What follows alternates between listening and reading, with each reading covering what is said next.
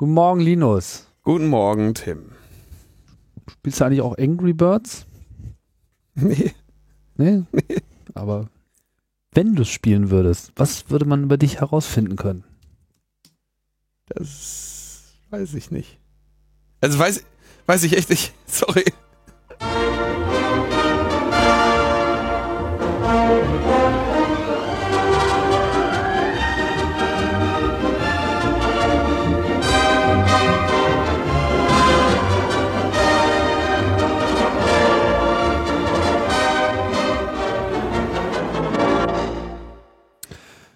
Logbuch Netzpolitik.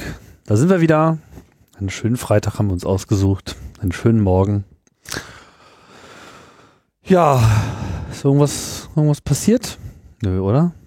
Ich war, äh, ich war am Wochenende bei einer Konferenz, war ich. Ah. Als Gast. Rein, reiner Gast.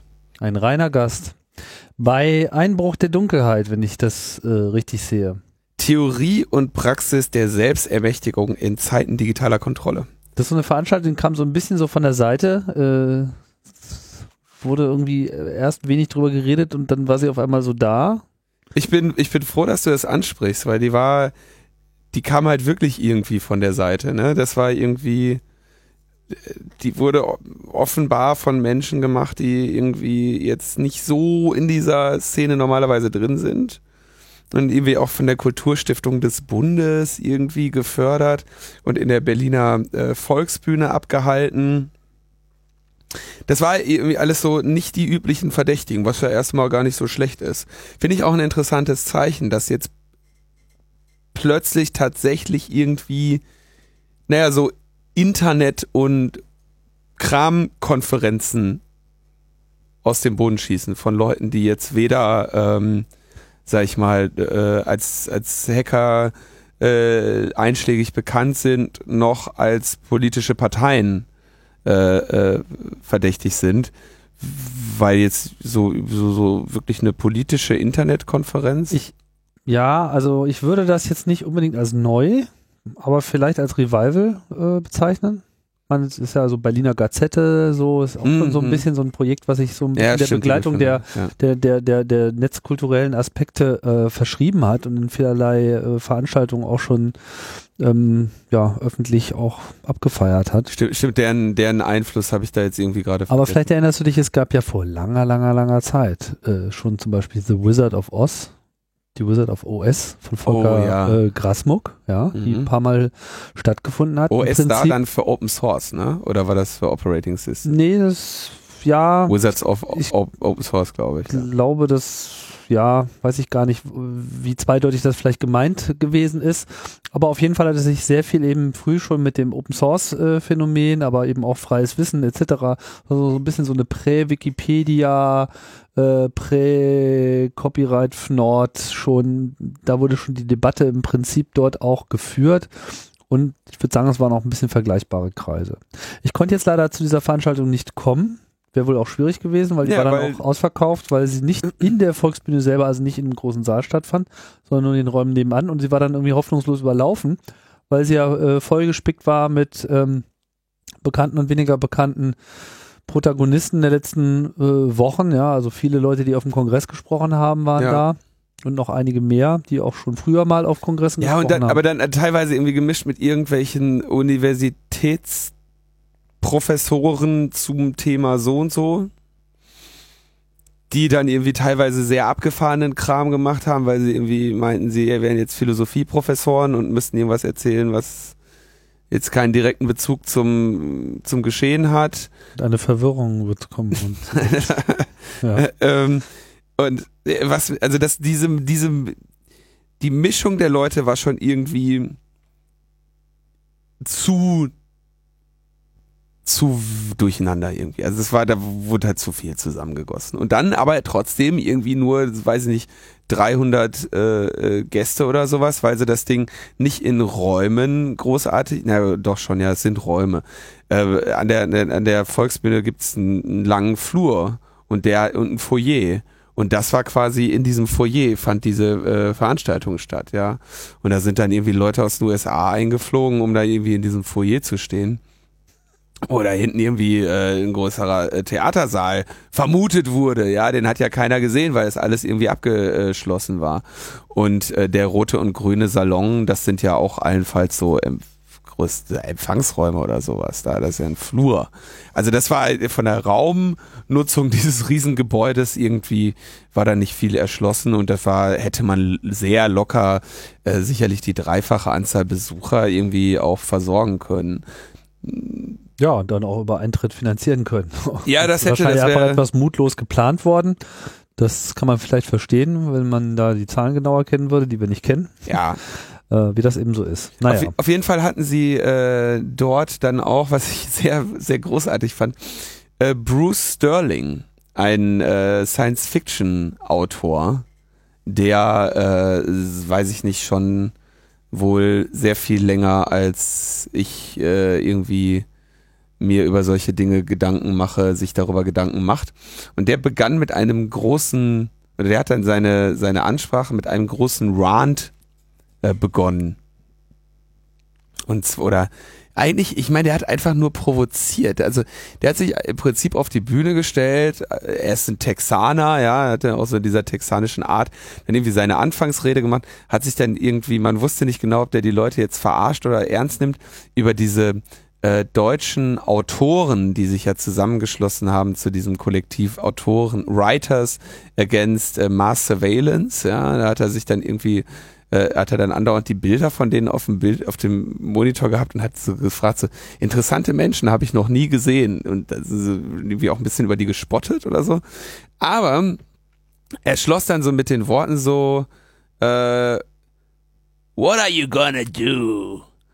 Und hat jetzt auch keine Antwort darauf geleistet, sich die, auf diesem Podium da die ganze Zeit irgendwie darauf versteift eben oder einfach so aus dieser Position gebracht, so was macht ihr denn jetzt so? Was macht ihr Deutschen denn jetzt hier so? Wenn, äh, ich meine, so Zitate waren irgendwie so, dass er sagte so, ich meine, ihr habt doch die Erfahrung. Wollt ihr mir jetzt als Deutsche erzählen, dass ihr keine Erfahrung habt in, äh, in Massenüberwachung?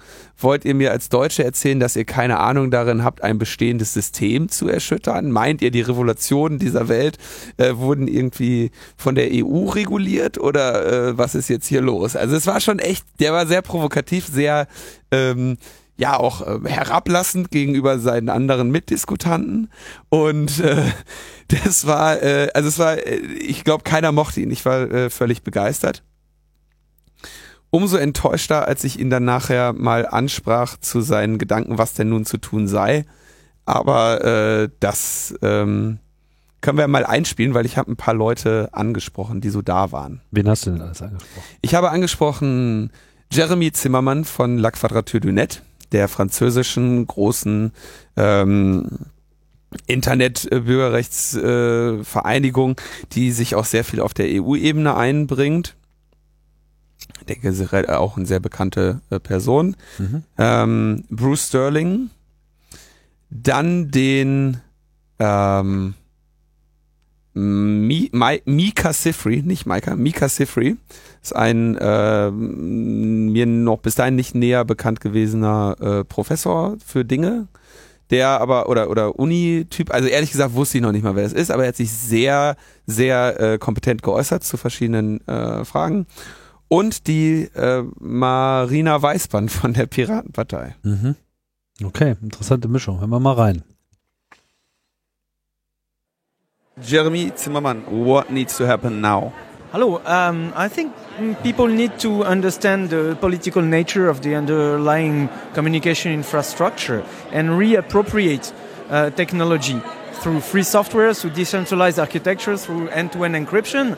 Uh, appropriating the technology is the only way to to properly understand it and therefore be in control rather than controlled by it. Bruce Sterling, what needs to be done now? Well, I, I need to go back to my hotel. uh, you know, uh, I, I, you know, everybody has to do what they can in the time that they're allowed to act, and like every day's a gift. But uh, you know, don't get paralyzed by the idea that you have to do everything all in one day, because that's not what it's about. So, uh, get up in the morning, put one foot in front of the other until it's time to go to bed. That, that's what needs to be done now.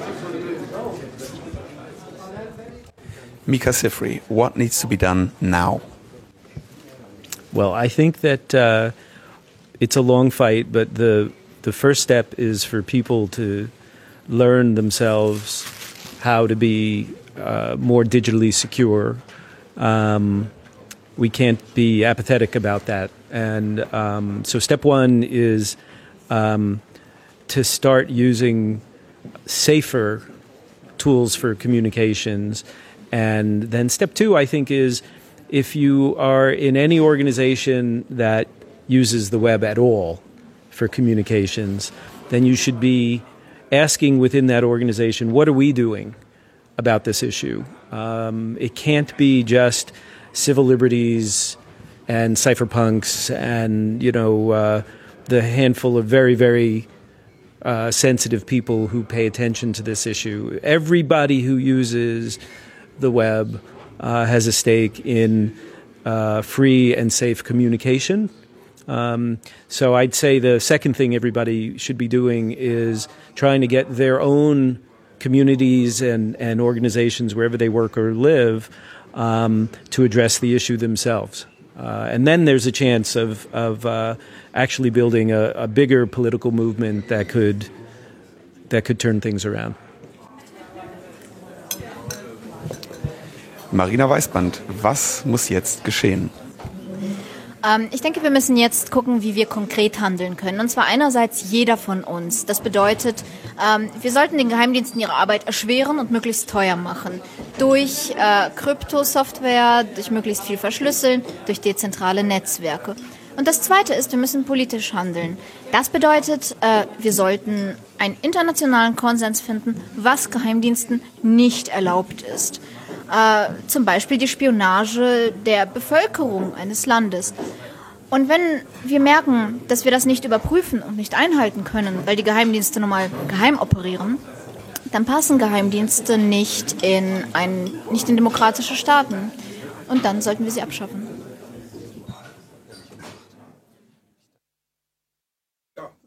Ja, klare Forderung. Hm? Ich fand das, ich fand das mal ganz interessant so Also- zu hören. Also ich war natürlich von Bruce Sterling sehr enttäuscht. Na, muss ins Hotel. Der muss jetzt halt ins Hotel. Der muss seinen Tag der hat auch leben auch. Die, ich glaube, der hat auch die Eröffnungsrede bei der Transmediale hier in Berlin ge äh, gehalten. Also das ist, äh, das ist schon eigentlich ein gefragter Mensch. Also seinen Auftritt da fand ich großartig. Ich weiß nicht, ob es da irgendwie eine Aufzeichnung von gibt, weil er wirklich, äh, was er gemacht hat, ist halt auch mal so diese diese Hilflosigkeit auch wirklich mal vor Augen geführt. Ja, Hm. Das fand ich sehr äh, interessant. Wie, naja, schade, dass er Keinen guten Spruch auf den Lippen hatten, da, als Nö. du ihn angesprochen hast. Nö. Ja, Pech gehabt. Aber sonst, ich weiß nicht so, vielleicht äh, kann man das ja auch mal kommentieren, ob das jetzt irgendwie reizvoll ist, sowas mal zu machen. Ich finde das ja immer ganz gut, wenn man andere Leute auch einfach mal die Möglichkeit gibt, so ihre Meinung äh, darzulegen. Ist, ist natürlich eine fiese Frage, weil sie halt so super generell ist, ne? Ähm, aber es gibt schon sehr unterschiedliche Auffassungen darüber, was äh, denn nun getan werden soll oder wer denn überhaupt in der Lage sei, irgendetwas äh, zu tun. Ja? Gibt ja auch so die Stimmen, die der Meinung sind, dass die die Techniker und die ganzen Netzkonstrukteure, Hacker und so weiter da äh, viel zu engstirnig, tunnelblicklich da äh, auf das Thema zugehen. Ich muss aber sagen, auch noch etwas nachgrübeln. Wenn man sich mal anschaut, was eigentlich gerade diese ganze Scheiße nach oben gebracht hat. Und wenn man sich mal anschaut, wo die Schutzräume sind, wo diese Leute, die das gemacht haben, irgendwie noch wirken können, dann bewegt sich das genau dort. Ja. Also Systemadministratoren veröffentlichen diese Dokumente und sind ihrer habhaft äh, geworden. Ja. Äh, WikiLeaks hat sicherlich äh, als Projekt und als Idee sehr viel Weg äh, bereitet und auch konkret dazu beigetragen, Informationen nach draußen zu äh, leiten. Und meine, was was alles so auf dem Kongress rumlief, ja, also könnte mir gut vorstellen, dass der eine oder andere Geheimdienst da ganz gerne äh, irgendwie mal einen Atompilz äh, gesehen hätte über dem Kongresszentrum Hamburg, aber ist halt jetzt nicht so ohne weiteres äh, machbar, ja. Und wir können auch ganz froh sein, dass wir noch in einer Situation äh, leben, in Deutschland zumindest, wo, sagen wir mal, ein ähm, übergebührliches staatliches Durchgreifen in die Strukturen des und um den CCC herum absolut unvorstellbar wäre. Ja, ich meine, dann hätten wir wirklich sofort brennende Mülltonnen äh, und mehr. Ähm, und das ist halt auch schon ein Ergebnis dieser Szene. Ja, ich will das nicht überhöhen, ich will jetzt da auch keinen keinen Heldenstatus draus zimmern, sondern nur einfach mal so den Blick nur auf ein paar äh, Fakten lenken. Und ich finde das schon ein äh, Achievement. Und letzten Endes sind eben auch viele der Überlegungen, die jetzt von allen getätigt werden, viele der grundsätzlichen Hinterfragungen, ja, das ist halt einfach die Thematik, die schon äh, sehr lange vorherrscht. Auf dem 22C3 vor acht Jahren haben Frank Rieger und Rob Kongralb den viel, damals schon viel beachteten Vortrag gehalten, We Lost the War, wo sie im Wesentlichen genau das gesagt haben, was äh, jetzt halt äh, in jeder Tageszeitung drin steht. Ja. Und wo ja auch, sagen wir mal, die Szene selber so ein bisschen ungläubig dastand und so ein bisschen so, hey, nee und so, das ist jetzt hier ja nicht nur, vorbei, ja. ja, äh, passt schon und so, was ja dann auch durchaus, sagen wir mal, in der Folge auch zu so einer Wiederbelebung führte. Also es war schon so auch, äh, ne, es kam ja dann so mal wieder ein paar Erfolge mit den Wahlcomputern und so weiter, aber das ist natürlich im, in der Skala der, der Gesamtver der digitalen Gesamtverbrechen dann äh, eine relativ kleine, äh, kleine Schlacht. Naja, gut. Das ähm, vielleicht dazu. Ähm, ja, Marina Weißband. Ja, man könnte ja mal den Geheimdiensten versuchen, einen Riegel vorzuschieben und wenn das nicht klappt, dann müsste man sie abschaffen. Schön gesagt. Ähm, weiß nicht so richtig. Äh, allerdings ist dieser Punkt mit ähm, Überwachung teuer machen, finde ich, ist eigentlich eine ganz gute These. So, und da lässt sich sicherlich noch eine ganze Menge drehen, dass man ähm, sehr wohl das, die Überwachbarkeit erschwert. Ja. Ja, also alles, äh, ich, das Problem ist, und da ist ja dann der, äh, der Bruce Sterling ja sogar auch so ver versöhnlich, dass er sagt so, ey, am Ende muss einfach jeder tun, was irgendwie in seiner Macht steht. Ja, wenn man das jetzt mal sehr Ja. wohlwollend interpretiert, was er da sagt. Mhm. Und wahrscheinlich wird die ganze Sache jetzt nicht nur von den ähm, von den Tech-Leuten gelöst und nicht nur von den Politikern Nein, nein. gelöst.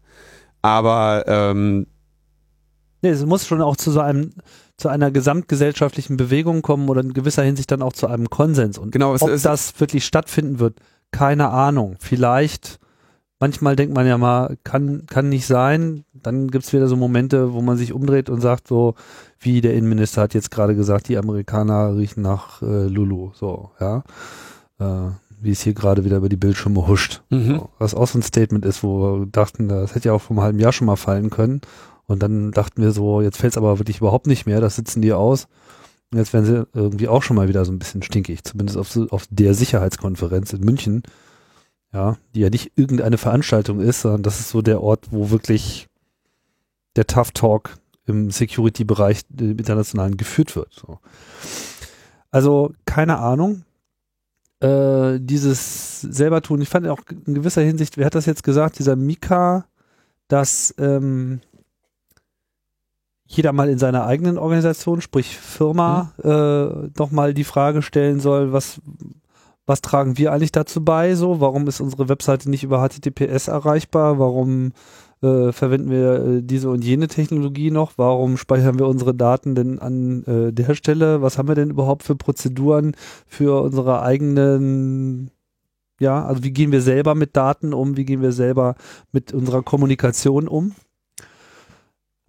Das ist sicherlich schon was machen. Und das, das, das ist ja auch das Interessante, ja, dass letzten Endes diese ganze Geschichte, und da sind wir dann auch schon fast beim nächsten äh, Thema, fast, dass äh, und auch da stimmt wieder Marinas Aussage, ja, dieses teuer machen äh, hat auch was damit zu tun mit, äh, mit ökonomischen Folgen.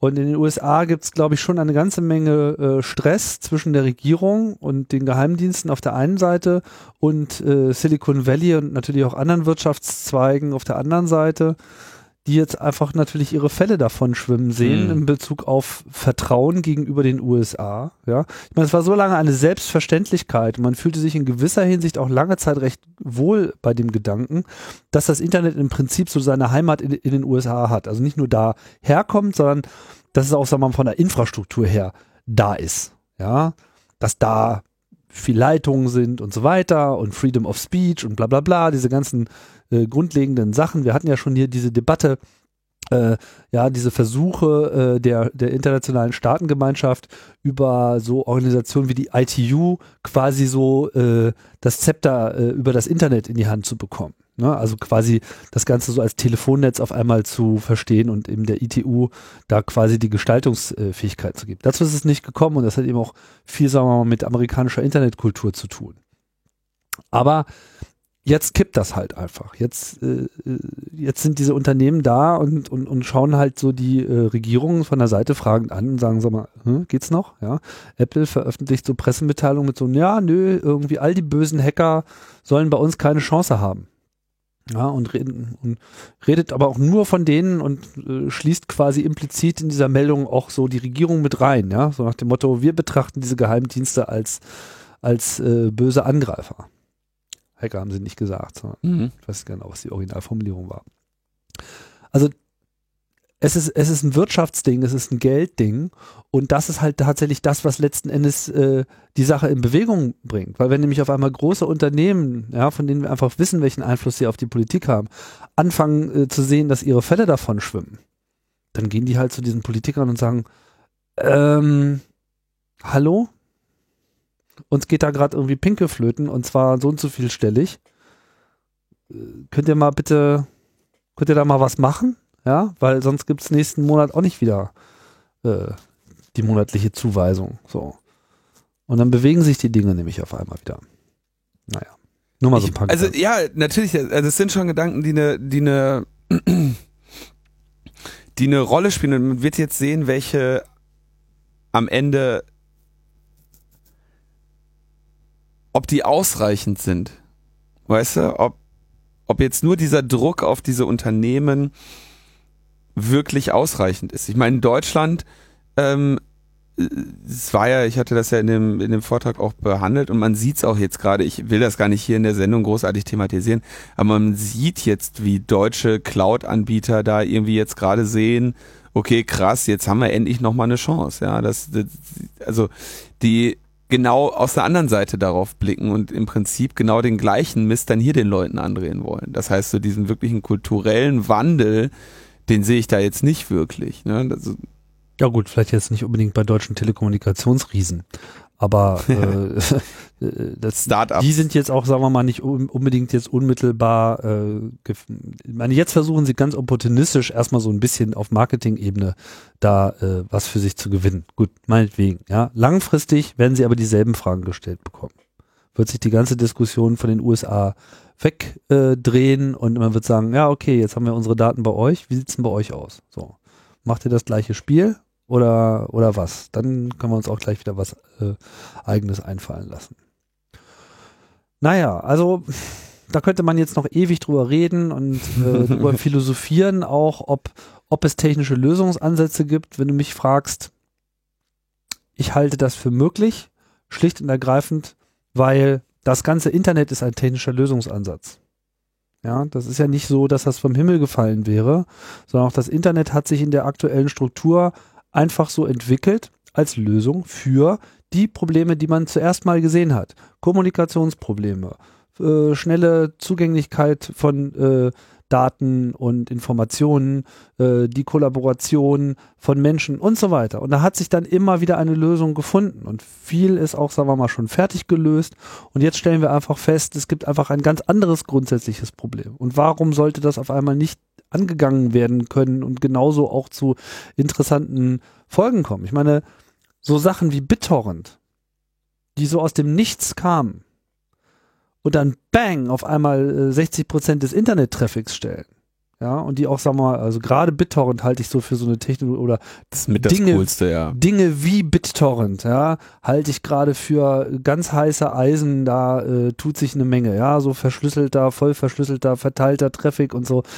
Klar, derzeit ist das alles noch nicht da, es ist alles nicht greifbar und deswegen kann man das auch schnell für, ja, das sind ja alles nur Hirngespinste von irgendwelchen verkifften Hackern halten, so, ja, aber das diese sind die gleichen Hacker, die dir vor, vor einem Jahr erzählt haben, die NSA hört alles ab. Genau, und die und dieselben Hacker, die auch vor allem vor 30 Jahren hier dieses ganze Netz mitgestaltet und Ja. gebaut haben. So. Und deswegen ist es sehr vermessen, ähm, so eine Rolle äh, einzunehmen.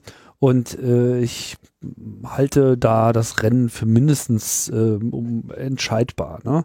Letztlich muss man sich jetzt auch nicht das Ziel setzen mit, ja, morgen kommt Tool X und dann laden wir das alle runter und dann gibt es keine Überwachung mehr. Dann das, ist es alles gelöst. ja, ist so ein bisschen, das ist glaube ich so ein bisschen wie auch so mit äh, den Schulden dieses Staates. Ja, die Bundesregierung arbeitet seit vielen Jahren darauf hin, worauf hin, nicht schuldenfrei zu sein, die sondern den, Neuverschuldung zu deckeln. den, den Anstieg, den Ja. Anstieg der Neuverschuldung sozusagen zu bremsen. Und in gewisser Hinsicht fände ich schon das Ausbremsen des Anstiegs der äh, Massenüberwachung, äh, das würde ich ja schon mal für einen Erfolg halten. Das ist eine sehr schöne Forderung. Die Neuüberwachung. Wir fordern eine Deckelung der Neuüberwachung. Genau. Wir müssen den Anstieg der Neu Massen Neuüberwachung äh, müssen wir einfach auf Deckeln. Null bringen. Ja, ja, ja. So machen wir das. Bis dahin jedoch unterliegen wir. Ach ja, äh, wir kommen zum Snowden-Teil. Snowden, ne, das ist ein einschneidende, äh, einschneidendes, ein einschneidende. Was war das überhaupt? Das war der, der, Urknall. der Urknall des, des, des deutschen Fernsehens, ja. Snowden-Interview.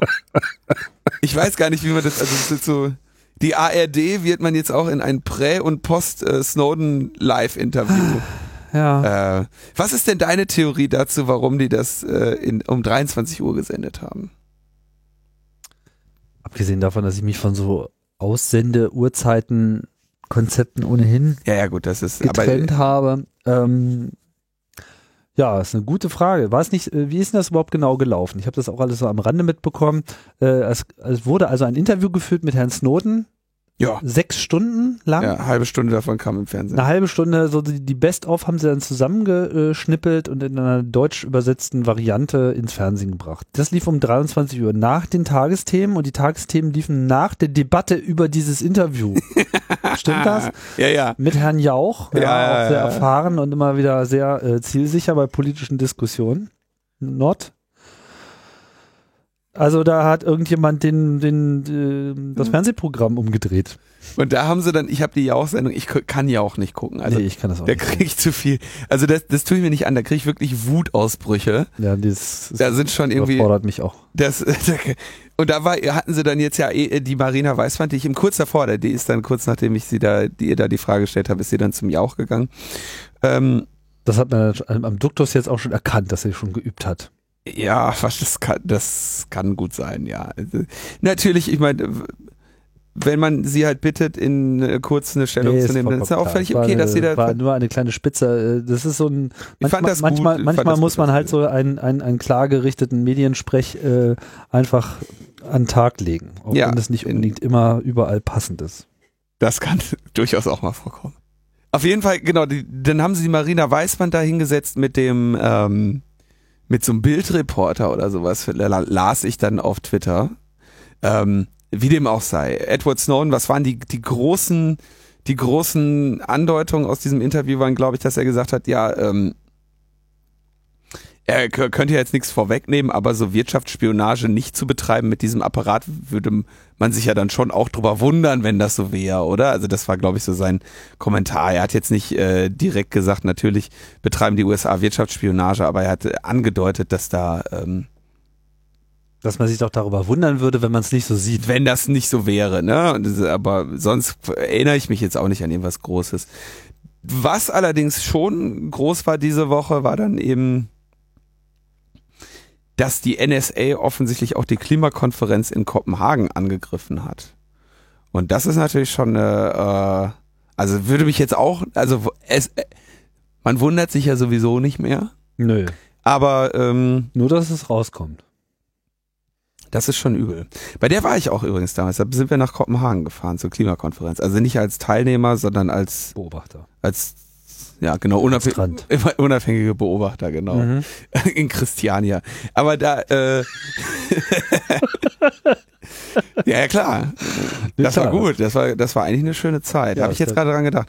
Ähm, da haben sie auch äh, abgehört und die- diese Klimakonferenzen sind ja immer von diesen zähen Verhandlungen geprägt. Ich glaube, an diese, von dieser Klimakonferenz, da war dann das große Thema China, ne? Äh, Dass, dass, dass dann die USA irgendwie versucht haben, China den schwarzen Peter zuzuschieben. Ja, ist halt immer so dieses Spiel zwischen USA und China, so nach dem Motto, ja, wir wären ja im Prinzip für äh, alle möglichen Zugeständnisse bereit, aber die Chinesen müssen sich ja auch bewegen und wenn die sich nicht bewegen, dann bewegen wir uns halt auch nicht. Aber also das schöne Beispiel ist, ich meine, wenn sie wirklich, ich meine, diese Form der Kontrolle über internationale Politik zu haben, ja, wenn du weißt, wie die, ähm, wie die Verhandlungsposition des, äh, des, des, des anderen ist, ja, das ist schon natürlich sehr beängstigend. Wobei ja ohnehin äh, gro- grob so die, so will es die Legende, ich habe jetzt noch nie als Chefunterhändler für für ein äh, das hätte ich schon gesagt, für einen Konzern, für einen, für einen Staat irgendwo an so einer Konferenz teilgenommen. Aber dass man da durchaus sich der Situation dann auch bewusst ist und das dann auch gerne mal äh, etwas, wo man möchte, dass der andere das weiß, dann eben laut auf dem Flur besprochen wird oder so, weil man davon aus oder weil man grundsätzlich eigentlich davon ausgeht und damit spielt, dass dann natürlich auch die Dienste der einzelnen Länder anwesend sind und versuchen irgendwie die, Ver die Verhandlungen durch ihr Wissen äh, zu bereichern. Weiß ich nicht, ob das so ist, aber die, die, ähm, die Legende gibt schon länger, dass es, dass es so, dass sowas stattfindet. Und dass eben auch die einzelnen Teilnehmer sich dessen bewusst sind. Ähm, und das andere war dann diese, die Apps. Die NSA hängt in den Warte mal Apps. Okay, Bevor, bevor wir zu äh, Angry Birds kommen, ich, ich finde jetzt diese Meldung insofern sehr interessant, als dass ja immer dieses Thema geht, äh, na ja, sollen sie doch überwachen? Ich merke davon ja nichts. Und Ja. wenn ich davon nichts merke, dann betrifft mich das auch nicht. Ich glaube, an dieser Stelle haben wir ein sehr schönes Beispiel dafür, ja, wie das sehr wohl was äh, äh, bewirken kann, nämlich die Überflutung von äh, Ufern auf der Welt, ja, der Anstieg der Meere, der einfach nicht vorangeht, weil hier eine eine Gruppe äh, ihre Posi Position äh, mit dem Wissen ausspielt, wie alle anderen pokern. Ja, das ist so ein bisschen so ein Schachspiel, wo du quasi alle äh, Stellungsinterpretationen der Gegenseite äh, mitgeteilt bekommst. Nebst der Einschätzung, was irgendwie nicht geht, etc. Und das ist halt nun mal genau das, was man eben benötigt, um äh, seine Position maximal durchsetzen zu können. Und wie die Position der Amerikaner ist, wissen wir, die ist nicht unbedingt davon getragen, jetzt hier irgendwie den Planeten zu retten, sondern die ist halt davon getragen, wirtschaftliche Vormachtstellung zu retten. Das gilt sicherlich auch für viele andere Länder, genauso für Deutschland und China etc. Aber wir wissen, dass, oder man könnte jetzt zumindest davon ausgehen, dass, ja, wenn alle so ein bisschen mit Fragezeichen am Tisch sitzen, man sich dann doch sehr viel schneller äh, einigen könnte. So oder so, das zeigt einfach äh, das Problem wieder sehr schön. So, und Angry Birds, naja. Angry Birds. Naja, okay, also dass sie das dann jetzt auch nehmen, äh, ist, ist einfach nur konsequent, oder? Ja, also äh, bei Rovio zeigte man sich überrascht. Ja, welch Wunder.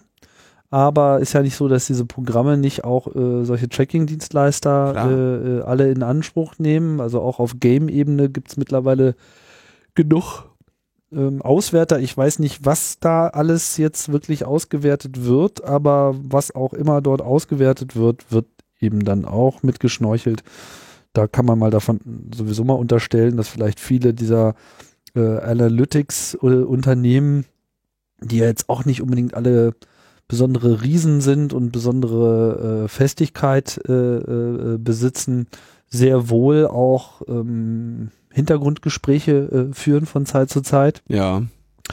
Und auch das ist natürlich etwas, wo man die Integrität äh, seiner eigenen Produkte nochmal schön in Frage stellen kann, wo wir das, das mal aufgreifen hier mit, was, was können wir selber tun. Ne? Das auf jeden Fall. Ich, ich bin mir wie immer, was, also das, äh, das Ge- gerät für mich ja zum, also ich weiß nicht, ob ich das jetzt gut oder schlecht finden soll. Die technischen Details fehlen wie immer. Also offensichtlich hat Edward Snowden da auch immer nur PowerPoint-Folien rausgetragen oder was. Äh, die, technischen Details fehlen wie immer. Und das ist natürlich dann einerseits ganz schön, weil man dann irgendwie äh, sich im, im Hackergrüppchen hinsetzen kann und sagt, was meinst du, wo haben die das gemacht? Haben sie tatsächlich Rovio, den Angry Birds äh, Betreiber, da irgendwie aufgemacht? Oder, ähm, wie gesagt, ich spiele kein Angry Birds, aber könnte man jetzt mal gucken, es ist durchaus möglich, dass, weil es ja nur ein Spiel ist, dieses gesamte Angry Birds halt nicht verschlüsselt mit seinem Heimserver redet und die einfach da, weil sie eh auf dem Kabel sitzen, wo sie alles abschnorcheln, dann das direkt auch noch mit äh, in ihrem Netz hatten. Kann ich, weiß ich gar nicht genau. Und ähm, in diesem Fall ähm, hat es mich jetzt auch nicht so sehr interessiert, dass ich dem weiter auf den Grund gegangen bin. Ja, naja, schön fand ich auf jeden Fall diese äh, kleine Grafik bei ja, die äh, war sehr schön. heise.de, das NSA-Logo mit diesem Angry Birds Weißadler, Weißkopfadler. Das äh, muss natürlich rein. Das, äh, live as a Coder hat das gemacht. Sehr schön hat er das gemacht. Oder es oder sie. Gut.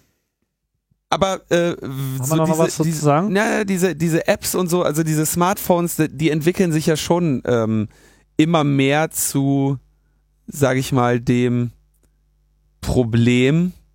Ach so, Live as a Coder hat das gar nicht gemacht. Naja.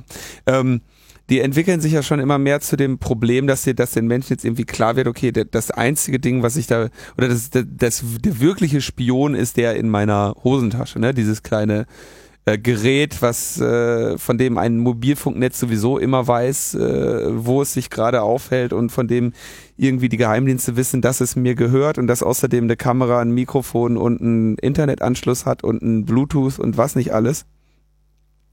Das äh, entwickelt sich da echt zu einem äh, zu einem Problemchen. So ja auch elegante Überleitung in der Ukraine.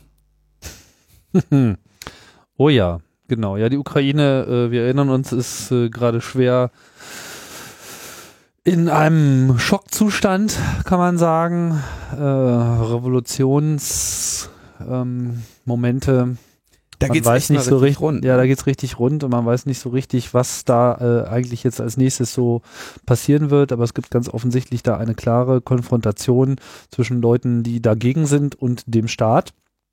Und dieser äh, Staat nutzt offensichtlich alle Register der Macht, äh, von Schlägertrupps über ähm, natürlich alle rechtlichen ähm, Mittel und neue Gesetze und natürlich auch die in der Telekommunikation möglichen Sachen. Und so war es, dass auf diesem Maidan-Platz äh, die äh, alle Anwesenden, die ein Mobilfunktelefon dabei hatten, was sicherlich eine ganze Menge waren, äh, auf einmal eine SMS bekamen, in der, jetzt weiß ich gar nicht mal ganz genau, was der Originaltext war, Wenn ich mich nicht täusche, ist die Übersetzung, sie wurden registriert als der Teilnehmer einer Demonstration. Oder einer bösartigen. Ich schaue nochmal ganz kurz, ich, ich Ja, kurz. so, äh, man sollte sich doch ein bisschen bewusst sein, dass man jetzt hier äh, unter Überwachung äh, stehen würde. You, dear subscriber, you are registered as a participant in a mass disturbance. Mass Disturbance, genau. Ja. Also, sie werden registriert als Teilnehmer einer Massenstörung. Das ist schon, äh, das ist schon scharf. Ja, ist gar kein Problem für Mobilfunknetz. Wie gesagt, das weiß sowieso, wo du gerade bist. Es muss es ja wissen. Es will ja dein Telefon klingeln lassen, wenn du ähm, angerufen wirst. Ja. Also grob weiß es das. Ähm, kann es auch natürlich genauer herausfinden. Und da haben sie offensichtlich einfach mal was, was man eben macht, so gesagt, okay, alle Telefone, die jetzt gerade in diesem Bereich sind, also sich in dieser, in dem Bereich dieser Zellen hier aufbe, aufbe, äh, aufhalten, das wird ja wahrscheinlich noch nicht mal ein so großer Einzugsbereich sein, äh, den schicken wir einfach mal eine SMS, ist ohne Zweifel möglich. In dem Ausmaß, also diese Einschüchterung, die da stattgefunden hat, ist natürlich irre und hat vor ein paar Jahren schon im Iran stattgefunden, wenn ich mich nicht falsch erinnere. Hat es? Ja, also eines der Länder mit I und A und Irak was nicht. Also Iran. Ich meine, dass es der Iran war oder an, an eine andere, äh, also ein anderes der Länder, die ähm, Kann sein. da erinnere ich mich auf jeden Fall dran. Okay, Äh, vielleicht war es auch eine. Wäre ein jetzt keine große Überraschung, aber äh, war einfach mal wieder äh, so ein schöner äh, Orwell-Moment und ich glaube, solche Sachen, die feuern dann auch eher zurück. Also man, die ukrainische Regierung scheint sich ja einiges ein, einfallen gelassen zu haben, um die Leute so richtig auf die Palme zu bringen. Die haben ja vor allem, äh, ist jetzt auch heute, das waren wirklich fürchterliche Bilder von diesem Menschen, der, der gefoltert wurde. Ja. Also, äh, meine Güte. Also, Ja, ja, die haben da halt so Präsident, dem Präsidenten unterstellte Garden, die irgendwie diese Berkuti oder irgendwie keinen, ja, keine Angst haben, komplett über die Stränge zu schlagen und die Leute irgendwie maximal zu erniedrigen und zu demütigen. Nur das geht halt irgendwie in, in der Mediengesellschaft dann auch so ein bisschen nach hinten los. Ja. Also das läuft ja auch alles im Fernsehen. Also das Fernsehen scheinen sie jetzt nicht in dem Maße äh, unter Kontrolle zu haben, dass das jetzt so Putin-Style äh, komplett ausgeblendet wird. Und das, weiß ich nicht, könnte am Ende die Ukraine auch nochmal retten, auch wenn es derzeit echt überhaupt nicht zu sagen ist, wie es da äh, ausgehen wird. Na gut. Das überlassen wir mal anderen Podcasts, die Interpretation der Ereignisse. Kommen wir auf ein äh, anderes Problem, was wir schon vor einiger Zeit hätten äh, ansprechen können, aber durch so viele andere Themen wurde das irgendwie so ein bisschen überlagert und ich habe es auch nur so mit einem Auge verfolgt. Das ist, das ist jetzt ein Thema, das war Netzpolitik vor, vor drei Jahren oder so. Da haben wir uns schön mit dem Urheberrecht auseinandersetzen können. Ne? Da konnte das, da konnten wir noch in unseren äh, Berlin-Mitte-Cafés äh, intellektuell daher schwafeln über eine neue Zukunft, ohne irgendwie, ohne dass es um Menschenleben oder sonst was ging. Da haben wir uns mit Urheberrecht auseinandergesetzt. Ah, das waren noch Zeiten. Das waren Zeiten, ne? Also, Schön war's. und während wir, während wir Obwohl ich diese Diskussion nicht so richtig vermisse, um ehrlich zu sein. Urheberrechtsdiskussionen, ach ja. Furchtbar. Ja, ja, ja. Worüber müssen wir jetzt reden? Also äh, es gibt da zweierlei. Ähm, Dieses DRM in HTML5. Ich meine, mich erinnern zu können, dass wir das schon mal irgendwie grob in einer Sendung äh, hier behandelt haben. ernsthaft? Ich bin mir relativ sicher, aber wir erklären es einfach nochmal. Und zwar geht es darum, dass in den, in den neuen HTML5 Standard, der ja schon von einigen benutzt wird, aber noch nicht abgeschlossen ist, äh, aufgenommen werden soll eine Funktion zum verschlüsselten Übertra oder mh, zum Übertragen eines Schlüssels, den der Browser benötigt, um das Material, was ihm zugesendet wird, wieder zu entschlüsseln. So ist das erstmal äh, dort spezifiziert. Da geht es nicht spezifisch darum, dass man da jetzt unbedingt Digital Rights Management drüber machen möchte. Aber überlegen wir uns kurz, wofür das sinnvoll sein könnte. Also der Browser spricht sowieso entweder verschlüsselt oder unverschlüsselt mit dem Zielserver. Wir wollen hoffen, dass sich das in Zukunft da, dazu ändert, dass mehr SSL genutzt wird und auch richtig, sodass der äh, Browser mit dem Zielserver vollständig verschlüsselt spricht. Es gibt also keine, eigentlich keinen Grund, überhaupt Verschlüsselung in das Protokoll oder in, in das, äh, in das, in die Markup-Language HTML zu bringen, weil das ja etwas ist, was der Browser über die entweder unverschlüsselte oder verschlüsselte Verbindung von seinem Server bekommt und dann zu interpretieren hat. Da heißt, das heißt, auf der, auf diesem Layer hat Verschlüsselung eigentlich nichts mehr verloren. Wenn, dann würde man sie weiter darunter anbringen. Also es bringt keinen, es ist das falsche Layer, äh, man ist auf dem falschen Layer, wenn man sagt, okay, wir bringen jetzt, wir machen die Verschlüsselung in HTML5 rein. Alter, du bist ja voll auf dem falschen Layer. Ja, das ist aber wirklich mal das falsche Layer, oder nicht? Du bist doch der, du argumentierst immer über die OSI-Layer. Ich habe die OSI-Layer bis heute nicht auswendig gelernt. Was? Nein, weiß ich. Ja, werden Sie nun Zeuge, wie Tim Pritlaff die sieben OSI-Layer erklärt? nee, machen wir, komm. Was? Kleiner Exkurs, ja, sicher. Ich weiß nur, Aber das spielt doch äh, jetzt hier überhaupt gar keine Rolle. Das spielt doch jetzt echt keine Rolle. Möchtest du nicht einmal kurz die, ich finde, ich fände das echt schön, wenn du für die Hörer die sieben Layer erklären würdest. Aber wir können es auch sagen, äh, müssen wir wissen. Ich fände super. Ich, ich äh, erkläre gerne die sieben OSI-Layer, wenn sie eine Rolle spielen würden hier. Hier geht es jetzt einfach mal um was anderes. Also, Okay. Die Sache ist für mich auch noch sehr verworren und ehrlich gesagt, ich verstehe nicht so richtig, was da eigentlich gerade passiert. Also was sie, was sie bauen ist, ganz kurz noch, um das abzuschließen, ein, sie wollen in HTML standardisieren, dass ein Objekt ankommt, verschlüsselt, von diesem Server ausgeliefert wird und sich der Browser an einer anderen Stelle den Schlüssel dafür holt. Ja, für meinen Geschmack ist das mir jetzt ein zu technischer Einstieg. Ich werde es mal äh, anders aufziehen. Also, auf einem, also es gibt dieses W3C. W3C, sehr bekannt, hat lange, lange Zeit quasi die Standards entwickelt, die äh, das Web ausmachen, äh, gegründet äh, und auch immer noch angeführt von Tim Berners-Lee, der äh, gelobt sein seine hellen Tage äh, Anfang der 90er Jahre auf seiner Next Workstation ähm, das World Wide Web erfunden hat, das Prinzip erfunden hat und den ersten Browser namens World Wide Web äh, entwickelt hat, weil sowas ging halt damals auf dem äh, Next, da konnte ein Mann noch einen Webbrowser programmieren. Und äh, insofern hat er äh, viele äh, große äh, Verdienste äh, sozusagen zusammengetragen und er wurde ja auch gebührend äh, gefeiert, als er dann bei der Eröffnungs- oder Abschlussveranstaltung, ich weiß nicht mehr ganz genau, von den Olympischen Spielen in London ja sogar aufs Feld äh, gebeten wurde und da so ein bisschen wie so ein, wie so ein greiser Patient durch die Gegend gekarrt, so und hier, Tim Berners-Lee, der Erfinder des Webs und oh, ah, hm, solche Menschen gibt es auch, ah, ja, so und dann äh, doch wieder die anderen Superstars. Naja, ähm, ich muss sagen, ich, ich fand den Typen schon immer so ein bisschen merkwürdig, weil der ist halt auch so ein, so ein, so ein, so ein, so ein, akademischer Nerd, der sich irgendwie komplett wegschließt. Er hat vor ein paar Jahren dann das erste Mal seinen Twitter-Account in Betrieb genommen und ich glaube seitdem irgendwie drei oder vier oder fünf Tweets abgesetzt. Muss man mal Verdächtig. nachgucken, ob mittlerweile Was ist das denn für einer? Ja, Deswegen findest du den komisch? dass er so wenig getwittert hat. Naja, ey, also ich meine, wenn du Web erfunden hast, dann brauchst du wohl keinen Twitter-Account. Also, nö, nee. Ich meine, er könnte auch ganz konsequent einfach keinen haben. Aber ich meine, wenn er einen hat, Vielleicht ist das ja gar nicht seiner. was macht er denn äh, dann damit, ne? Also, Vielleicht hat er sich das nachher anders überlegt, dass er sagt, nee, ich gehe jetzt lieber zu app.net oder so.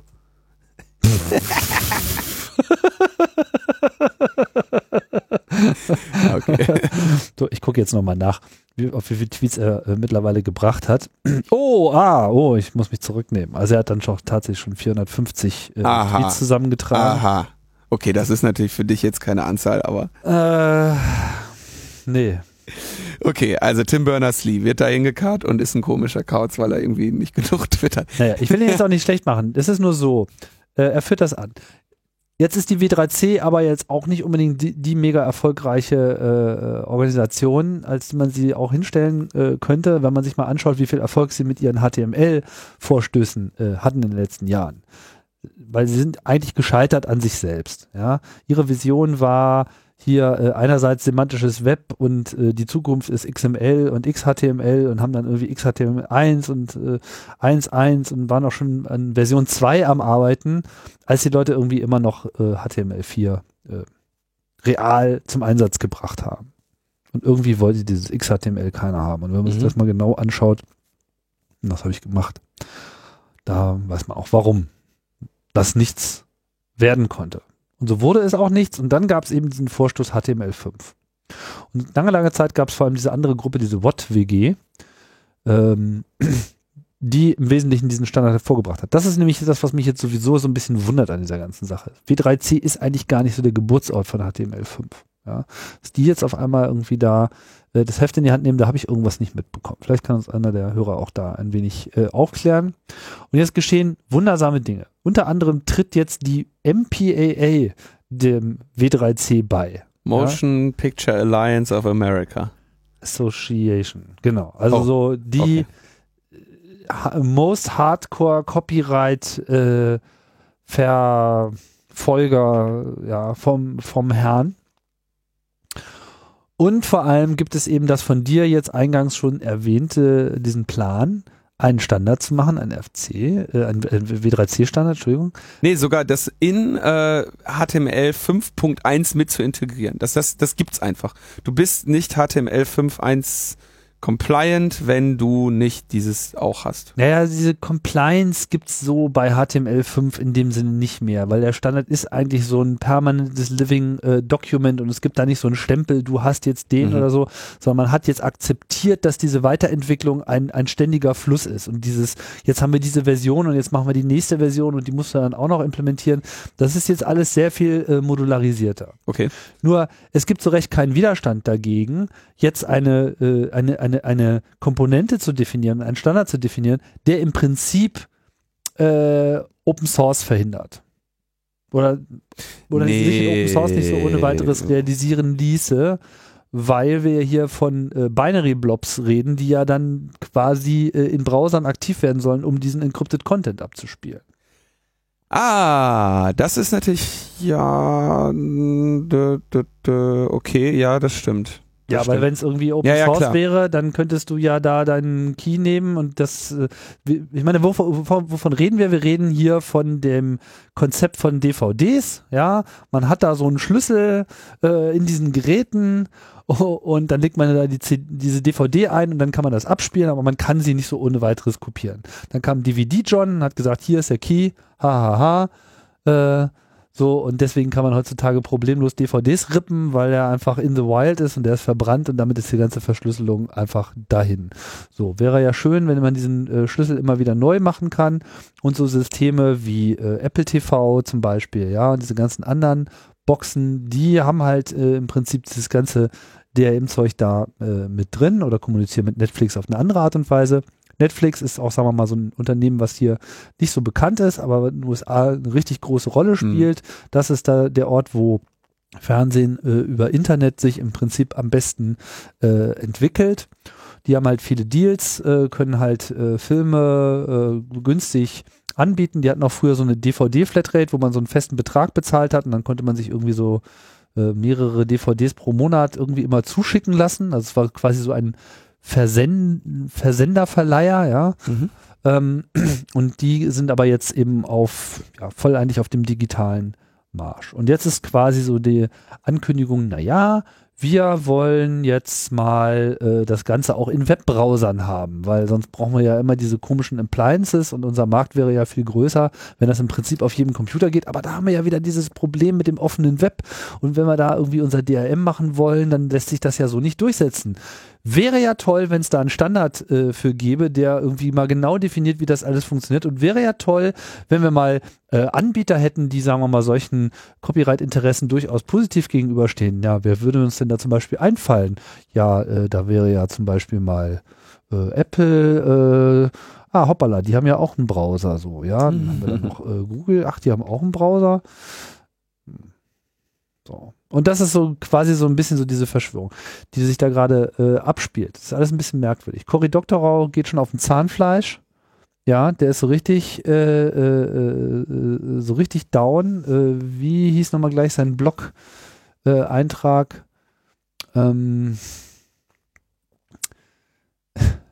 Das der ist aber länger her, oder? Nein, der ist vom 9. Ja, vom 9. Januar, also was heißt länger her? Das Okay. ist jetzt irgendwie drei Wochen alt, wo er irgendwie äh, meinte äh, in seinem Blog, we are huxling ourselves into the full Orwell. Ja, ja. ja. Und äh, so, Ja, Cory Doctor, ja, er endet ja, I'm not kidding about any of this. I can't sleep anymore. I think it may be game over. Sagt Cory Doctorow. ja, so, also er befürchtet hier äh, schlicht, dass das einfach jetzt das Ende des offenen Webs ist. Und dafür, äh, naja, ist, sagen wir mal, der Aufstand da noch relativ gering. Und ich frage mich halt auch ernsthaft, was, was hat äh, so eine Technologie äh, da äh, zu suchen? Ja? Das wollte ich ja gerade ähm, meinen Layer-Ansatz sagen, aber du wolltest ja nicht. Wo sie leer. Der ist, ne, es gehört halt, also das Ding ist, es gehört da einfach nicht hin. So, also das, es gehört nicht in HTML rein. Also sie wollen, was sie äh, standardisieren wollen, ist eben dieser API-Zugriff und da wird halt, also dass man über eine API noch etwas anderes dazu braucht, um dieses Video zu sehen. Und diese API ist natürlich dann die, das Ende, was dir sagt, ob du den Film jetzt sehen darfst oder nicht. Und wenn dieser, wenn das verbunden ist mit einem Closed Source Teil in deinem Browser, dann kannst du den Film eben nicht speichern.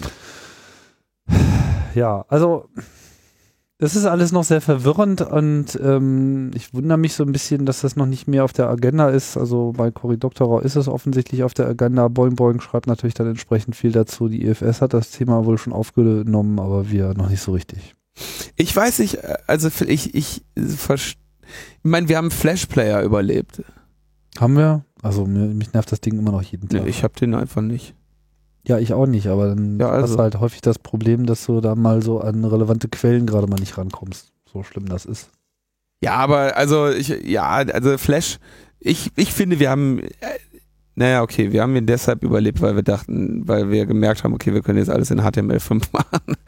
Offensichtlich auch tatsächlich alles, ja. Naja, im Prinzip ist genau dieses Aussperren von äh, Flash, ja, was nämlich derzeit quasi der Bitbucket ist, wo äh, genau das eben möglich ist. Ja, das ist ja so die Closed Box des Internets. Und dadurch, dass Flash aber jetzt von Apple äh, so ein wenig ähm, getötet wurde, ja, und gesagt hat, wir wollen hier Standards haben. Ja, mir ist auch die Rolle von Apple an der Stelle äh, irgendwie noch nicht so richtig klar. Also ähm, ich habe da jetzt noch keine konkrete Äußerung dazu äh, gesehen. Um, aber offensichtlich geht das hier alles äh, voran. Naja gut, wir haben es jetzt erstmal erwähnt und werden das äh, später nochmal aufgreifen. Gibt ja noch weitere äh, Bewegungen rund um das Spaßthema Urheberrecht. Ja, eine, eine sehr, äh, sehr interessante Meldung ähm, ist eigentlich nur eine Randmeldung. Die Urheberrechtsabgabe, da gab es jetzt einen Kompromiss zwischen dem deutschen Branchenverband Bitkom und den Verwertern, äh, die sich, die Verwerter haben verlangt, dass, äh, also wir wissen, die kriegen ja, glaube ich, für das, wie war das, für CD-Rohlinge, für USB-Sticks, kriegen sie ja schon irgendwelche Urheberrechtsabgaben, weil diese Dinge ja offensichtlich zum Verletzen des Urheberrechts genutzt werden. Laufend. Nur. Und machst du ähm, das mit deinen USB-Sticks nicht auch? Klar, Urheberrecht nur über USB-Sticks. Ja. Damit und, zeigen wir es denen richtig. Und weil sie, weil sie dann natürlich konkret, also konsequent zu Ende argumentiert, der Computer, jeder Computer ja quasi eine Urheberrechtsverletzung ist. Ja, ist ja eine Druckerpresse, ist ja direkt eine Urheberrechtsverletzung, wenn sich jemand sowas kauft. Ja, das ist quasi eine Waffe. Und eine deshalb. Urheberrechtsbekämpfungswaffe seit 2011 streiten, also sind ja offensichtlich in Ver Verhandlungen oder sogar noch länger. Auf jeden Fall haben sie jetzt rückwirkend von 2011 bis 2016 einen Kompromiss gefunden. Und das heißt, auf Desktop-PCs und Notebooks werden jetzt 13,90 Euro pro Gerät fällig kaufst einen Computer, 13,90 Euro gehen an die Verwerter, die ja auch schon irgendwie immer Geld bekommen haben, wenn du dir einen CD-Brenner gekauft hast, die Geld bekommen haben, wenn du einen CD-Rolling gekauft hast. Ähm, und ich meine mit den USB-Sticks, das hatten wir hier vor, vor einigen Sendungen auch schon, dass da die Abgabe auf die USB-Sticks erhöht wurde. Mhm. Das ist natürlich schon ein interessant, interessanter Erfolg wenn du das schaffst als, als, als Urheberrechtsverwerter. Nicht nur den HTML-Standard äh, zu, zu unterwandern und in deinem Sinne zu beeinflussen, sondern auch tatsächlich die Firmen, die Computer verkaufen, dazu zu bringen, im Prinzip für dich Inkasso zu machen, für dich Geld einzusammeln und, äh, und dir zu überweisen. Das ist jetzt einfach nur die, die Generalisierung auf den Gesamtcomputer, äh, während das ja bisher nur bei, bei iPods und so weiter gab es ja diese Zahlung zum Beispiel auch schon. Ja, also auch ja. ganzen Music Player, äh, wo man das in gewisser Hinsicht sogar noch, weiß ich nicht, also da, da, kann man da, da komme ich mental noch mit, ja. Da kommt man noch mit, ja. Genau, aber äh, so. Und ich meine, ich frage mich halt bei solchen Urheberrechtsabgaben immer, okay, What's the deal, ja? Kriegen wir dafür dann alles kostenlos oder was? Äh, Nüchter. machen wir jetzt irgendwie alles äh, auf Umlage? Gibt es irgendein Fair Use? Also ich meine, what's the trade? Was, was, was, was, was ist jetzt sozusagen, äh, was hat man davon, dass man denen jetzt noch Geld gibt, ohne irgendwie eine konkrete Dienstleistung äh, in Anspruch zu nehmen? Das ist, äh, ja, das ist, ist ja auch wieder so ein Verteilungsschlüssel, äh, der genauso fragwürdig ist, wie man das bei der GEMA äh, auch immer schon für fragwürdig gehalten hat. Man ze- bezeichnet einen gesetzlich, so einen gesetzlich verordneten Zuschlag auf den Preis bestimmter technischer Geräte, mit denen urheberrechtlich geschützte Waren und Güter entweder vervielfältigt oder genutzt werden können. Und das ist der Paragraph 54 Urheberrechtsschutzgesetz. Und der bezeichnet die Vergütungspflicht. Ist nach Art eines Wert Werkes zu erwarten, dass es nach Paragraph 53 Absatz 1 bis 3 vervielfältigt wird, so hat der Urheber des Werkes gegen den Hersteller von Geräten und von Speichermedien, deren Typ allein oder in Verbindung mit anderen Geräten, Speichermedien oder Zubehör zur Vornahme solcher Vervielfältigungen benutzt wird, Anspruch auf Zahlung einer angemessenen Vergütung. Der, nach Absatz, der Anspruch nach Absatz 1 entfällt, soweit nach den Umständen erwartet werden kann, dass die Geräte oder Speichermedien im Geltungsbereich dieses Gesetzes nicht zur Vervielfältigung benutzt werden. Das ist Gesetz in Deutschland. Vervielfältigung, ja. So, also nur wenn erwartet werden kann, dass die Geräte oder Speichermedien nicht dazu genutzt werden zur Vervielfältigung, dann entfällt dieser Anspruch. Und dann mit dieser, dann ist Was das insofern sehr lustig ist, als dass ja ein iPod nun wirklich überhaupt nicht zur Vervielfältigung taugt. Ja, aber das gilt ja auch für. Äh, da, da, da. Nee, das stimmt. Okay. Also ich meine, man könnte argumentieren, dass er sozusagen der Ort ist, in den hinein vervielfältigt wird. Und zwar vom Computer aus. Und deswegen müssen wir jetzt 13,90 ja, dafür aber auf drauflegen. beiden Seiten sozusagen. Ja, also sowohl beim Senden als auch beim Empfangen muss äh, Gebühr bezahlt werden. Es ist also äh, es ist ein wirklich sehr sehr skurriles Gesetz. Man Ja, das ist so wie Telefonate in den USA, wo du dann als bei deinem Mobilfunkprovider auch noch dafür bezahlst, dass sich Leute anrufen. Ja, das ist aber ein anderes Bezahlmodell. Ich meine, dafür äh, zahlen die Leute ja nicht, wenn sie dich anrufen. Ach so, nee, stimmt. Wenn sie vom Mobiltelefon aus anrufen schon. Aber äh, Das ist, glaube ich, gar nicht so. Also ich glaube, da wird auch teilweise doppelt bezahlt. Ja na nicht klar, wenn du Mobilfunk zu Mobilfunk wärst, dann sogar doppelt bezahlt, ja. Ist doch schön, ist doch super. So floriert der Markt, lieber Tim. Ja, man muss Alles andere musst du dich nicht ausdenken. wundern. Genau. Wenn morgen, ne, hier Mindestlohn. Das ist aber böser Kommunismus. Da bleiben wir lieber bei unserer kapitalistischen Grundüberzeugung, da wird alles gut. Genau, da haben wir Glück. Haben wir Glück. Aber also irre, so eine Urheberrechtsabgabe. Also ist geltendes Recht. Was soll man dazu noch sagen? Das Spannende ist ja, der Bitkom musste sich ja, der Bitkom hat ja gar keinen Bock darauf. Die haben ja sogar dann der äh, Bernd Rohleder hat ja dann sogar noch gesagt, wir sehen das äh, überhaupt nicht ein hier, aber ähm, sind froh, dass wir den Preis irgendwie niedrig halten konnten. Denn das Gesetz ist nun mal so. Und wenn sie, äh, wenn der Bitkom da jetzt irgendwie großartig von äh, geklagt hätte oder so, das hätten sie verloren. Den Gesetzestext haben wir ja gerade verlesen. 20% Rabatt, na immerhin. Genau, ach ja, super gut, dass du das doch sagst. Der Bitkom hat nämlich für, für Mitglieder seines Verbandes 20% Rabatt auf die Tarife ausgehandelt. Was ist das denn bitte für eine Nummer? Na was ist es, wenn, wenn du bei uns mitmachst, kriegst du korrekte Preis.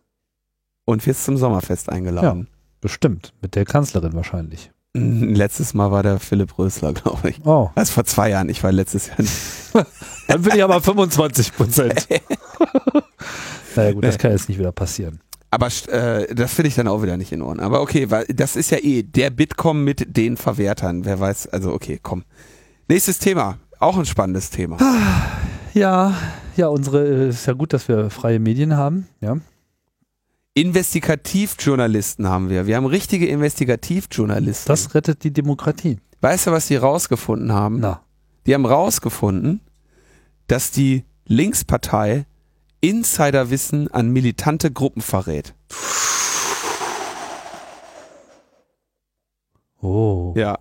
Und weißt du, wo die Linkspartei Ich hab's immer gewusst, die Linken, ja, die unterwandern diesen Staat, Ja, und das führt alles nur zum Umsturz der Revolution und es dauert nicht lange und wir haben das SED-Regime wieder. Ja. Das ist doch die klare Erkenntnis aus solchen Meldungen, oder? Weißt du, wie, Oder ist da irgendwie was anderes gewesen? was ist die, also, was kommt dir an der Überschrift komisch vor? Linkspartei verrät Insiderwissen an militante Gruppen über Bundeswehr, GSG 9 und Rüstungsbetriebe. Welche Frage drängt sich dir auf? Woher wissen, weiß denn die Linkspartei was darüber? Woher will die Insider, Insider wissen? das nicht die, die immer, immer bitte draußen bleiben, Ja. äh, Schildchen vor Das- der Nase haben. Das Aber das ist wahrscheinlich in den paar Länderparlamenten, wo sie irgendwie äh, das Sagen haben, ne?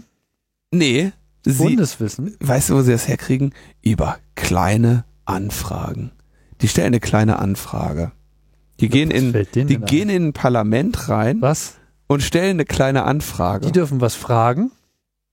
dürfen sie, denn die kleine Anfrage, äh, als solches bezeichnet man, eine auf wenige Punkte begrenzte Fragestellung eines Parlamentariers an die Exekutive, beispielsweise eines Bundestagsabgeordneten an die Regierung. Sie ist ein Instrument der parlamentarischen Kontrolle. Damit treiben Opposition, das ist das Haupt oder eines der wichtigen Instrumente, mit denen Oppositionen arbeiten. Damit machen die Piraten hier seit, äh, seit Jahren in Berlin, oder seit Jahren, wie lange sind die jetzt hier in Berlin mit dabei? Drei, vier Jahre oder so. Seit drei, vier Jahren machen die Piraten gut ihre kleinen Anfragen. Und ähm, auf Bundesebene sind es dann auch einzelne äh, Abgeordnete, insbesondere der André Hunko. Die wollen jetzt auch noch alles kontrollieren. Kommen wir denn da hin? Ja, Ja, was- da muss doch mal was gegen getan werden. Genau, aber was passiert, was passiert? jetzt? Jetzt geht der André Hunko oder diese Abgeordneten gehen hin und stellen eine kleine Anfrage. Das Schöne an den kleinen Anfragen ist ja, dass die Antworten dann veröffentlicht werden Von wem? vom Bundestag auf den Seiten des Bundestages. Dass die Antwort auf eine kleine Anfrage kannst du herunterladen von den Seiten des Bundestages. Die stecken ja alle unter einer Die Decke. stecken alle unter einer Decke. Der Bundestag macht quasi diese Informationen den militanten Gruppen zugänglich. Also müsste man fast sagen, der Bundestag verrät Insiderwissen an militante Gruppen. Aber Genau. was sind denn überhaupt diese militanten Gruppen? Ja, keine Ahnung, weil wie gesagt, weil die- sie haben sich halt um Militär gekümmert und weil wir ja in Deutschland irgendwann in, in Anfang der 2000er auch mal eine militante Gruppe haben, die glaube ich auf irgendeinem Bundeswehrparkplatz mal einen Jeep angezündet haben oder so. Es mögen auch mehrere gewesen sein. Ich bin mit dieser Sache nicht so besonders betraut. Ähm, wurde das eben an die verraten. So jetzt, also kommen wir mal zum Punkt. Der, äh, man kann als Parlamentarier als, und man macht es als Oppositionspolitiker natürlich eher als, als, äh, als regierungstreuer äh, Parlamentarier eine kleine Anfrage stellen. Da stellt man dann Fragen, die deren Antworten in der Regel wehtun. Zum Beispiel das Wissen darüber, wer irgendwie bei D-Mail mitgearbeitet hat, äh, welche Firmen. Ne, das waren ja dann, wie ich auch in meinem Vortrag mal behandelt habe, eben die gleichen Firmen, die auch den äh, Staatstrojaner reviewed haben oder an der Telekommunikationsüberwachung für das Bundesinnenministerium mitgearbeitet haben. Diese Informationen habe ich aus einer äh, kleinen Anfrage der Linkspartei. Denn die fragen dann, und wenn es keinen Grund gibt, warum die äh, Exekutive diese Informationen nicht rausgeben darf, dann äh, macht sie das. Diese, die Antworten werden, wie gesagt, auf den Bundestagsservern veröffentlicht, sind für die Öffentlichkeit gedacht, nicht geheim, nicht vertraulich. Und wenn es geheim ist, dann hat die Regierung die Möglichkeit zu sagen, auf diese Frage antworten wir nicht. Jetzt gibt es aber einen äh, Zeitraum zwischen der, dem Erhalt der Antwort Durch den Anfragesteller. durch den Anfragesteller und die automatische Veröffentlichung auf dem Bundestagsserver. Und diese, ähm, diesen Zeituntersch diese Warteperiode gibt es oder wird dann von den Anfragestellern häufig für die Pressearbeit genutzt. Dass sie also sagen, hier, Da wird demnächst Schaut mal, wir haben eine- werden.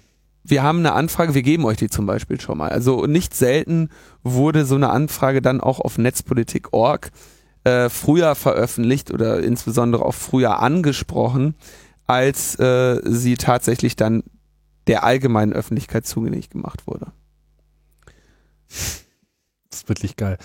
Also der Fokus wirft sich da wirklich mal so richtig schön in die Front. Ja, schön finde ich auch die Formulierung.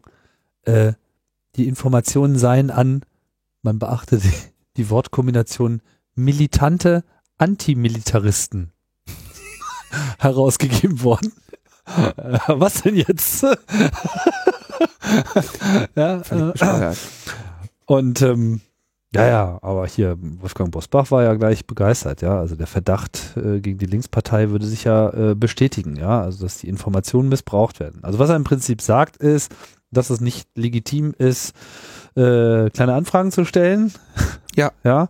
Und das äh, ist doch mal wieder sehr äh, fragwürdig. Und das in Zeiten, wo die Opposition wie viel Prozent des, äh, der Sitze im, ja, im und Bundestag hat? Anfragen jetzt auch wahrscheinlich gar nicht mehr so ohne weiter, also sicherlich, also das Instrument kleine Anfrage und auch große Anfrage ist, glaube ich, nach wie vor äh, möglich. Das ist jetzt nicht das Ding. Aber wir haben ja, wie wir schon hier ähm, in unserer umfangreichen Nachbesprechung der Bundestagswahl festgestellt haben, ähm, die Situation, wo zum Beispiel die Einrichtung eines Untersuchungsausschusses nicht mehr möglich ist, ohne dass die Regierung selber der Meinung ist, man müsste mal einen machen. Was äh, sicherlich häufiger noch dazu führen wird, dass einfach keiner zustande kommt, wo sonst einer zustande gekommen wäre. Ähm, bisher habe ich auch nicht gehört, dass in irgendeiner Form ein Minderheitenrecht äh, tatsächlich auch wirklich in Kraft gesetzt wird. Also die Linken, Herr Gysi vor allem, ist ja mehrfach dafür ausgesprochen, dass man doch die Regelungen äh, im Bundestag so ändern sollte, dass es nicht eine 25 Prozent Minderheit geben, also oder nee, Entschuldigung, 25 Prozent müssen es mindestens sein, um einen einzurichten. So, wenn aber die Opposition geschlossen dafür stimmt, dann soll es auch möglich sein, selbst wenn diese 25%-Hürde nicht gemacht wird. Halte ich für eine absolut diskussionswürdige Basis. So. Ähm, Mag es Rechtsaspekte geben, die ich nicht überblicke, aber grundsätzlich gilt derzeit, die Opposition ist halt deutlich kleiner als 24, äh, 25 Prozent. Und so wird es halt ähm, zu diesem Kontrollmittel nicht mehr so häufig kommen wie früher. Den Wert eines solche, so einer solchen Kommission kann man natürlich jetzt auch nochmal in Frage stellen, aber naja, das machen wir jetzt nicht. Ja, und bei den kleinen Anfragen, ich denke, das ist, also man könnte, wenn man, also da die Linkspartei seit, oder jeder, jede Oppositionspartei seit jeher den ganzen Tag nur kleine Anfragen stellt, so ungefähr. Der ist vor allem auch nicht so, dass die CDU das mich- nicht tun würde. Der- Ich frage mich, was ist denn, wenn, also ich bin mal gespannt, was wir da noch bekommen. So, also ich denke, das war der Auftakt zu irgendetwas. Ähm, da wird noch mal irgendwas zukommen, wo was diesen Artikel äh, jetzt in eine andere, noch mal in eine in die richtige Perspektive rücken wird.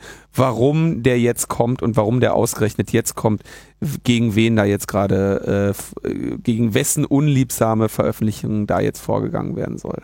Da bin ich mal gespannt. Aber da wittere ich wirklich jetzt die Verschwörung. Da bin ich sehr gespannt. Die Verschwörung. Und wo wir beim Thema Verschwörungen sind, eine schöne Verschwörung, die ist jetzt, glaube ich, bald in, der, in ihrem Untergang und in ihrer Auflösung begriffen. Da geht es um die RedTube-Abmahnung. Da hat jetzt eine Zivilkammer des Kölner Landgerichts ihre eigenen Beschlüsse revidiert Guck an. Und ähm, Beschwerden stattgegeben gegen dieses Vorgehen der Abmahner und das heißt, ähm, dass es quasi ein Beweismittelverbot gibt für die IP-Adressen, die ähm, eben mit Hilfe der Täuschung oder der unzureichenden Erklärung gegenüber dem Landgericht Köln von der die Archive AG ermittelt wurden. Das heißt, das dürfen sie nicht nutzen und damit ist dann eigentlich jede Abmahnung äh, die äh, irgendjemand jemals bekommen haben könnte von, von diesen Leuten, auch hinfällig. Das heißt, diese Sache hat jetzt ihr Ende gefunden. Würde ich jetzt mal so. Zumindest für diejenigen, die erstmal abgemahnt wurden. Ja. Da weiß man jetzt auch nicht, wie die im Einzelnen reagiert haben. Kann ja durchaus sein, dass da manche auch schon gesagt haben, hier, nimm mein Geld, aber lass mich in Frieden. Dass das dann auch wieder alles äh, ja, das ist, das ist natürlich wird. aber Logbuch Netzpolitik-Hörer haben ja von vornherein gesagt bekommen, dass sie da bitte nichts hinschicken sollen und äh, sind jetzt also äh, haben Genau. jetzt bestätigt bekommen. Aber ich bin doch betrogen worden. Ja, haben Sie denn nicht ein Logbuch Netzpolitik gehört? Selber schuld. Noch kurz dazu, ich, es, es äh, kommt ein Beweismittel, Ver, äh, Beweis, Verwertungsverbot, sonst kriege ich wieder Ärger mit den Juristen. Ähm, die Kammer hat angedeutet, dass ihre Entscheidung auch Bedeutung für ein Beweisverwertungsverbot in einem Hauptsacheprozess haben könnte. Ja, das Schöne daran ist, dass, sagen wir mal, grundsätzlich hier ähm, so, so ein kleiner Sündenfall ist, sodass man künftig ich weiß nicht, ob man wirklich davon ausgehen kann, aber ich halte es zumindest für äh, eine gesteigerte Wahrscheinlichkeit, dass jetzt bei Gerichten dieses ganze Durchwinken von solchen Behauptungen deutlich kritischer gesehen wird. Ja, interessanterweise, da, genau das sagen sie sogar hier. Die Kammer hat, die Kammer hat die Abweichung von ihrer ursprünglichen Entscheidung damit begründet, dass im Auftrag der die Archive AG von Download, im Antrag, Entschuldigung, im Antrag, ähm, der die Archive AG von Downloads die Rede war, während es sich tatsächlich, wie sich später herausstellte, um den Abruf von Streaming, von einer Streaming-Plattform handelte. Das ist natürlich spannend, weil dieses, dieses Wort Download, ja, in diesem technischen Gutachten, was da dieser äh, Anwalt formuliert hat, wir hatten das, glaube ich, vor zwei Sendungen besprochen, wenn das ausreicht, um irgendwie so einen Richter zu überzeugen, ne? Also ich meine, dieses, dieses Gutachten war ja sowieso unter aller Sau, weil es ja in keiner Form darauf eingegangen ist, was da überhaupt äh, stattgefunden hat. Das wissen wir bis heute nicht, Ja. wie die das gemacht haben. Und da bin ich wirklich, wirklich, wirklich echt vorsichtig, wenn ich mir überlege, dass ich ja doch als Bürger dieses Staates irgendwie sehr viel auf den Rechtsstaat halte und irgendwie auch auf Gerichte. Also ich denke so, ich meine, Gott bewahre, dass ich jemals irgendwie vor einem Gericht landen muss für irgendwas. Aber dann würde ich ja hoffen, dass mir da ein, Gericht, ein Richter gegenüber sitzt, der wirklich ein Interesse hat, sich mit Sachverhalten auseinanderzusetzen, bevor er da irgendwie seine heilige Entscheidung zutrifft.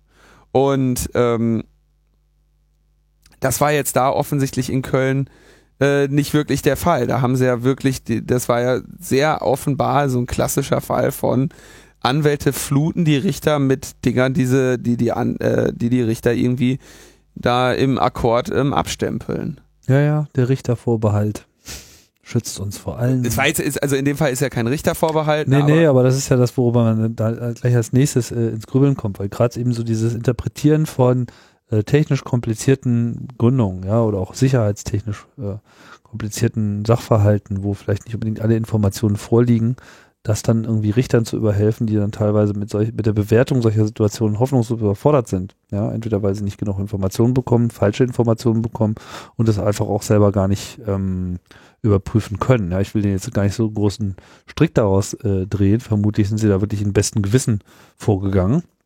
Nur müssen sie halt jetzt feststellen, dass äh, bestes Gewissen eben nicht ausreicht. Also eine gewisse Sensibilität in Juristenkreisen äh, bezüglich dieser Grundproblematik das wäre schon sehr wünschenswert, dass das so als Ergebnis hier rauskommt. Inwiefern das dann sich in Realität umsetzt, das werden wir dann sehen. Jo, Damit sind wir durch hier mit der 91. ja. Du, die 100 rückt in greifbare Nähe. Ich bin ja mal gespannt, was du mir schenkst. Zahl. ja, da bin ich auch gespannt. Hm, tja, keine Ahnung. Ähm, greifbare Nähe heißt in zwei Monaten, ne? Müssen wir uns mal langsam was drüber, äh, was an Gedanken drüber machen, was wir vielleicht machen möchten. Naja. Wir sagen dann mal Tschüss. Ciao, ciao. Bis bald.